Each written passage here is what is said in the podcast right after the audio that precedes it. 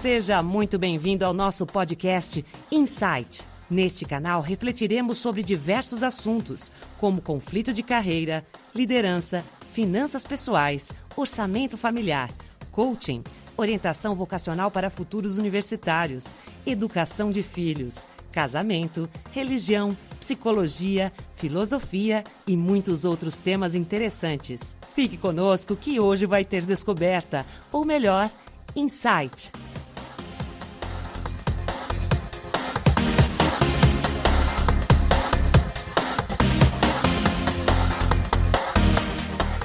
Olá a todos, sejam muito bem-vindos ao podcast Insight. Eu sou Robson Profeta e saiba que Profeta é apenas meu sobrenome. Antes de mais nada, quero mandar um grande beijo para Jaque Cordeiro. A voz de introdução de nosso podcast é da Jaque. Mais informações só acessar jaquecordeiro.blogspot.com. Hoje daremos sequência à série Regras para Enriquecer e falaremos sobre o tópico Talentos e Habilidades. Espero que esse bate-papo seja útil e lhe traga novas descobertas. Aliás, insight.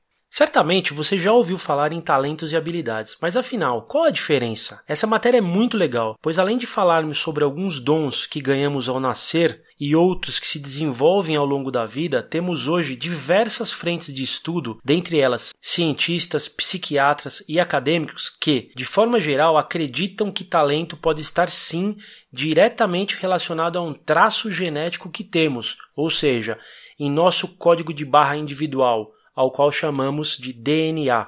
Existem traços que definem se seremos bons ou ruins em determinados ramos de nossa vida. Há controvérsia, mas enfim, vamos falar sobre isso. Primeiramente, falemos sobre talento. O talento é aquele dom que ganhamos e que os americanos chamam de gift, e está relacionado àquela coisa que fazemos tão bem que nem mesmo nós entendemos como. É aquilo que somos realmente bons, sendo fruto de herança genética ou não, somos craques e ponto.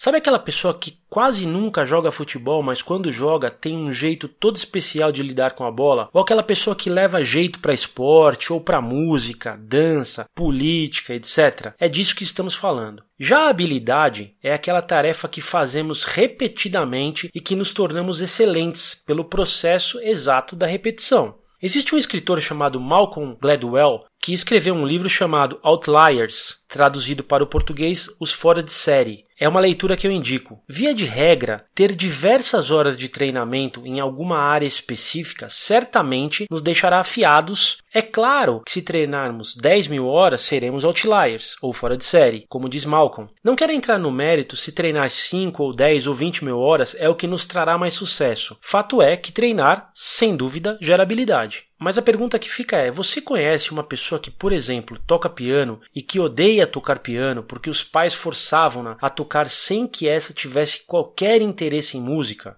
Ou mesmo aquela outra pessoa que é fantástica com números, mas que na verdade gostaria de ter sido artista ou piloto de Fórmula 1? Se tornar bom em algo talvez não seja a coisa mais importante de nossas vidas, e sim o que faremos com essa habilidade. Se recorda do episódio de número 2, quando falamos de hierarquia de valores? Pois é, Acredito que este é um outro importante componente para a obtenção de sucesso na vida. Vou tentar ser mais claro. Imagine que você tenha como talento a música. Descobre isso logo cedo. Então você resolve iniciar um processo prático para a obtenção de habilidade, curso, uma técnica, enfim. Excelente. Agora imagine o seguinte: seus pais possuem valores de segurança muito fortes e não querem que o filho ou a filha se torne músico ou música, pois, de acordo com as suas crenças, o salário de músico é muito baixo. Se este valor é passado ao filho, por mais talento e os treinamentos que ele teve para adquirir as habilidades estejam no caminho certo, bingo, os valores podem sim prejudicar o processo. Mas o ponto aqui não significa deixar de ser músico, e sim poder unir o seu talento,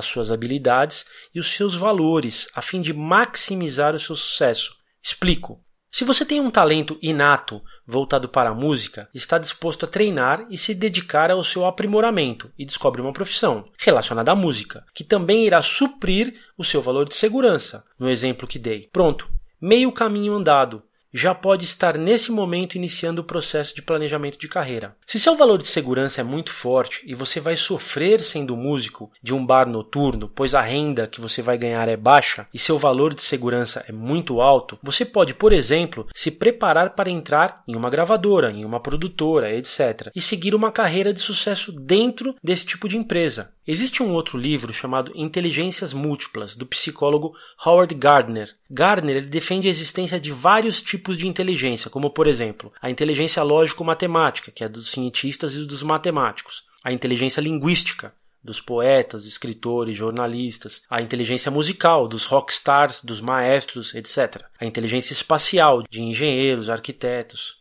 a inteligência corporal, sinestésica, dos dançarinos, esportistas, a inteligência intrapessoal dos filósofos, psicólogos, a interpessoal dos políticos, dos comunicadores e a naturalista, que é a inteligência ligada aos biólogos, geólogos, astrônomos, etc. Será que a inteligência múltipla citada por Gardner não é uma forma eficaz de nos revelar quais são os nossos talentos? Agora imagine, se o meio onde vivemos nos oferecesse com frequência testes vocacionais que nossos pais e professores reforçassem nossa busca em prol da descoberta de quais são nossos talentos, as nossas inteligências e a nossa hierarquia de valores, talvez tivéssemos um dos maiores presentes da vida, que é o autoconhecimento, e então nossos treinamentos de obtenção de habilidade respeitariam quem somos e nos ajudaria na busca do nosso verdadeiro propósito. Talvez por essa falta de orientação, escolher com 16 ou 17 anos de idade o que faremos pelo resto das nossas vidas seja muito,